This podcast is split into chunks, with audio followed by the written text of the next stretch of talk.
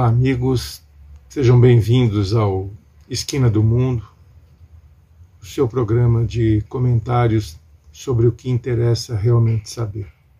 Hoje eu quero conversar com vocês sobre religião, religião e política. Bom, inicio já deixando claro que não sou agnóstico e nem ateu, e que respeito a Constituição, que reza que todo cidadão tem o direito de exercer a religião que lhe agrada. Ou seja, vivemos num país com liberdade religiosa. Isso é garantia constitucional. No entanto, é importante que fique claro: o Estado é laico. Sempre foi e deve continuar sendo laico. O que isso significa? Significa que o Estado não vai proteger ou se deixar influenciar por esta ou aquela religião. Ele não tem preferências religiosas. Ele está acima das religiões. E isso é importante. Porque o Estado ele tem que servir a todos, todos os cidadãos do país, sejam católicos, protestantes, ubandistas, não importa, qualquer religião, seja budista, é um direito constitucional. Então ninguém tem que se meter nisso. Por outro lado, entendo eu, que a política e a religião não devem se misturar. Quando eu penso nesse tema, imediatamente me vem à mente aquele copo com água e óleo. Olha, você pode rezar, se ajoelhar, fazer jejum, fazer promessa, não vai se misturar. Água e óleo não se misturam. A mesma coisa deve ser com religião. Religião e política não dá certo. Não se mistura e deve continuar assim. No entanto, o que a gente tem visto neste governo é prova de que essa mistura forçada dá ruim, dá muito ruim. Você viu, antes do caso do MEC, nós tivemos o caso da, da vacina. Lembra aquele pastor metido naquele caso da vacina importação de vacina, uma vacina que, que nem chegou aqui, nem existiu, nem foi feita, ninguém sabia, vinha da Índia, uma intermediado com a empresa americana, uma picaretagem da grossa, corrupção bravíssima. E tinha o pastor lá envolvido. Agora, mais adiante, a gente tem o quê?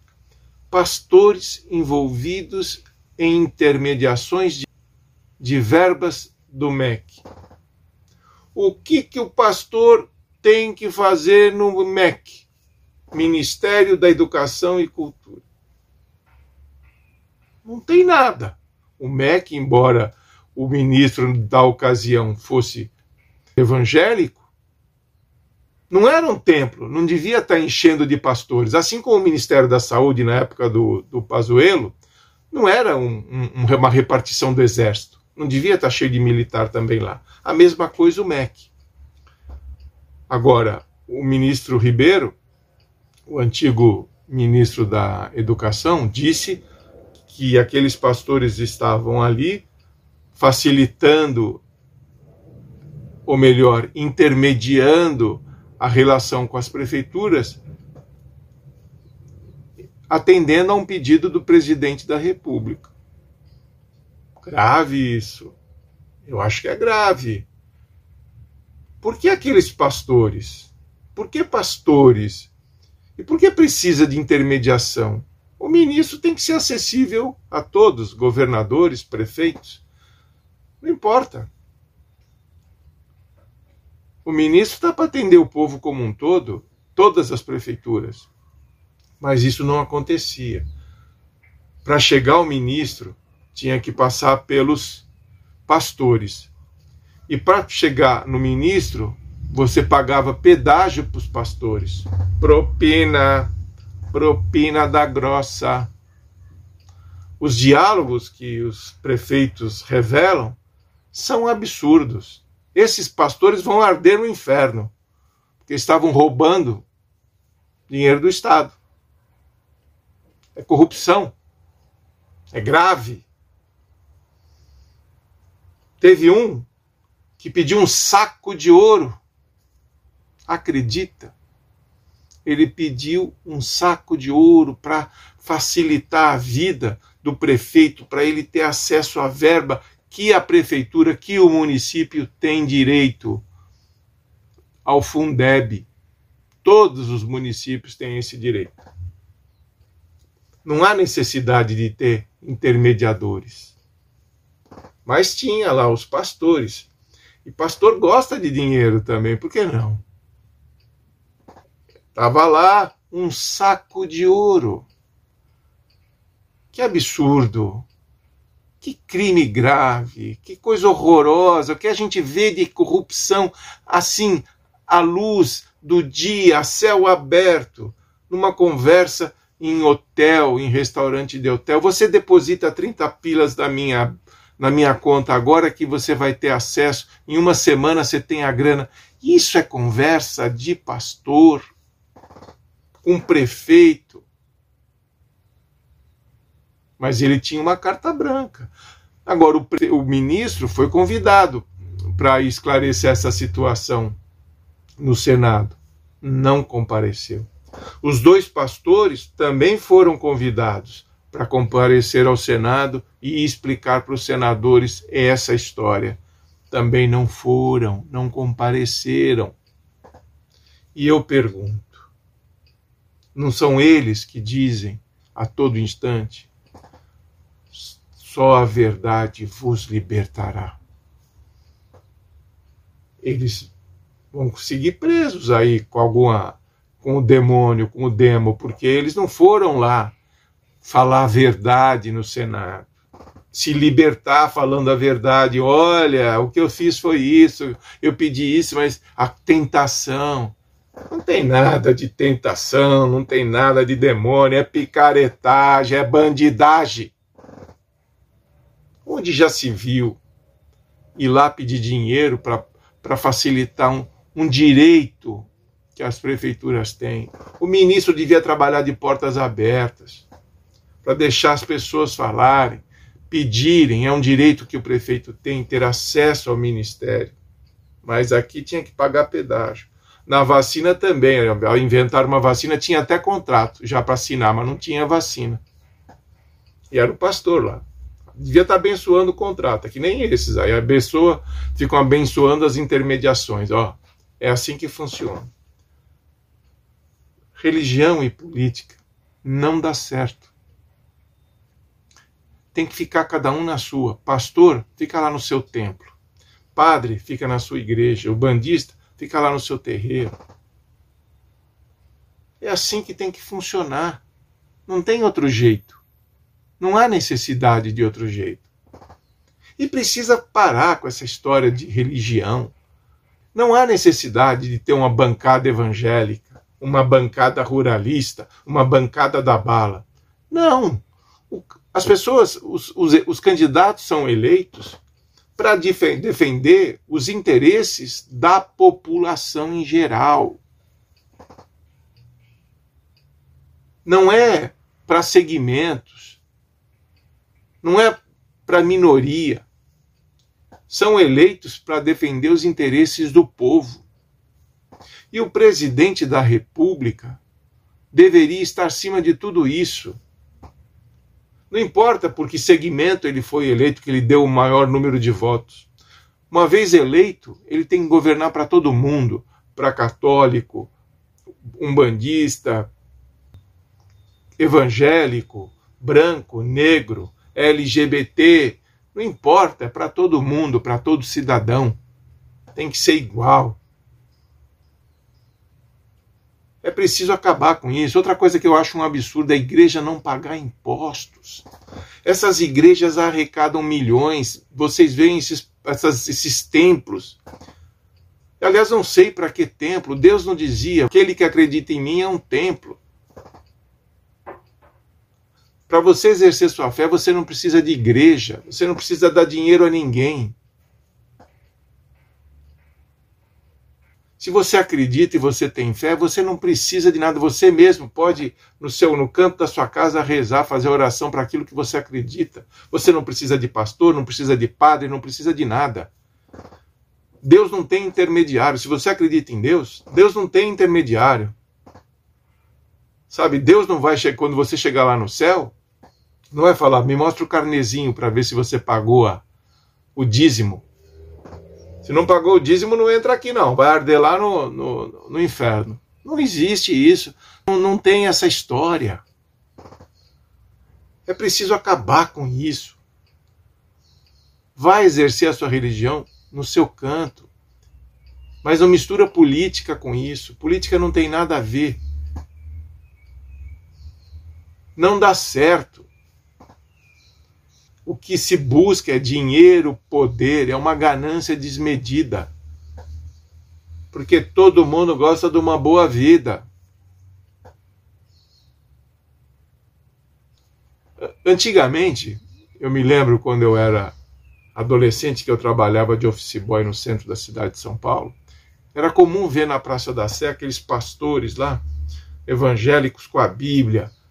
Aquilo era evangelização. Aquilo assim, o cara estava ali, clamando ao povo, lendo a Bíblia para o povo, e você contribuía com aquilo que você queria, não tinha nenhum valor estabelecido, não tinha nada. Você dava o quanto o cara, aquilo que você achava direito, que o cara merecia. Hoje não, hoje tem prestação, tem carnê de prestação. O cara na cara dura fala: olha, quem pode dar 100, quem pode dar mil, Onde já se viu? O povo está sem comer, o povo não tem dinheiro, o povo está passando fome, o povo não tem dinheiro para comprar gás, não tem dinheiro para pagar a luz, está morando na rua. Eu não vejo nenhuma igreja de qualquer segmento religioso abrindo suas portas para trazer esse povo para dentro. No inverno, eles ficam na rua, passando fome. Não vejo igreja dando cesta básica. Cozinhando o pouco que conseguem, põe em cima de um fogão, fazendo com lenha, porque não tem dinheiro para o gás. Não vejo igreja comprando gás para fiel. São raras as exceções. A gente tem aqui um trabalho muito bonito do, do padre Júlio Lancelotti, deve ter pastor também, que acredita nisso, sabe? Que igreja tem que ser solidária. A igreja tem que ser empática. Sabe, não tem que criar essa essa coisa do o bispo, o cardeal, o padre, o pastor, o bispo, não sei o que, lá em cima, rico, farto e o fiel na miséria. Urge acabar com essa palhaçada. Isso virou um circo virou um circo e parar de usar expressões bíblicas, porque também não dá certo, ninguém pratica nada, o cara fala e não, não, não, não faz acontecer, como essa história de dizer a verdade que vos libertará. Ninguém foi lá dizer a verdade para os deputados, para os senadores. O, o, o, presidente fala em, em família, defesa da família, o cara casou quatro vezes. E aquela história bíblica que o, o que Deus uniu, o homem não separa. O cara, o homem já separou esse presidente quatro vezes. Então, deixa a religião para cada um no seu canto, na sua igreja, no seu templo, no seu terreiro, na sua sinagoga, na sua mesquita. E política se faz onde tem que ser feito. Não tem que se misturar nada. Porque a gente viu que não dá certo. Exemplos são fartos. E não adianta depois ir lá pro, pro, pro fiel, ai, porque o demônio me atentou, eu caí em tentação, agora eu estou aqui fazendo jejum há 30 dias. Meu, isso é furada, é cascata. Você gosta da graninha também. O que te deixou cair em tentação foi as facilidades que o dinheiro farto lhe oferece. Foi isso. E como qualquer outro ser humano sem caráter, você cedeu a isso. Cometeu o crime da corrupção. Não tem nada que ver com demônio, não tem nada que ver com Deus. Você tem o livre-arbítrio, não tem? O livre-arbítrio, você escolhe o caminho que você quer prosseguir. E foi o que você fez, você falou, a grana fácil. Não tem nada de demônio. O demônio não estava lá, não. Você escolheu. Eu quero um saco de ouro. O pastor, o, o ministro tinha a Bíblia com o rosto estampado. Ele não é apóstolo, não é Deus, não é Jesus. O que, que, a, que a cara dele fazia na Bíblia? São as. Olha, tem absurdos, assim, arrodos acontecendo com essas histórias aí de misturar tudo isso. Uma sessão da Câmara tendo culto evangélico. Não importa se fosse missa, se fosse um, uma sessão de, de, de candomblé, o lugar não é esse. Aquele lugar tem que ser laico. Não tem que se misturar nada. E pastor que é eleito trabalhar em prol do povo, não da igreja que ele representa. Precisa acabar com isso. E o povo precisa tentar. Você não tem que votar no, no, eh, no pastor ou no que ele indica, porque, ah, meu pastor. Não, você vota naquele candidato que tem propostas e que você tem uma, uma, uma relação de confiança nele. Você vai ver o histórico dele. Não caia nessa, porque tem uma coisa que é fato. Você pode ser católico, pode ser evangélico, muçulmano, não importa. Nada disso enche barriga. Bíblia não enche barriga. Oração não enche barriga. Pode engordar a alma. Maravilha, a alma está gorda, está bem nutrida. Só que barriga vazia mata. Mata mesmo. Então, quando a gente vota no cidadão, a gente tem que pensar no coletivo, pensar em todos, não num segmento, não num grupo. A gente tem que pensar na coletividade. Sabe, o cara está lá é como um presidente da República, ele tem que governar para todos, para todo segmento, principalmente para aqueles que mais precisam. A gente precisa sair desse miserê que a gente está vivendo e que se agravou nos últimos anos. Eu não vejo esse presidente falar em inflação, eu não vejo o ministro falar em estratégias de contenção de emprego, de atração de investimentos ou de contenção de preços, geração de empregos. Eu não vejo não fala nada. Então, não é por aí que a gente tem que seguir. A gente tem que pensar sempre no bem-estar da população como um todo, não favorecer a grupos. E nesse governo, sim, ele privilegiou um segmento religioso. E não é esse o caminho. Não é isso que a gente quer. Eu tenho certeza que não é isso que o povo quer. O povo quer um governo laico, um Estado laico, que governe para todos. Não é verdade? É isso aí. Até a próxima e agradeço a sua atenção.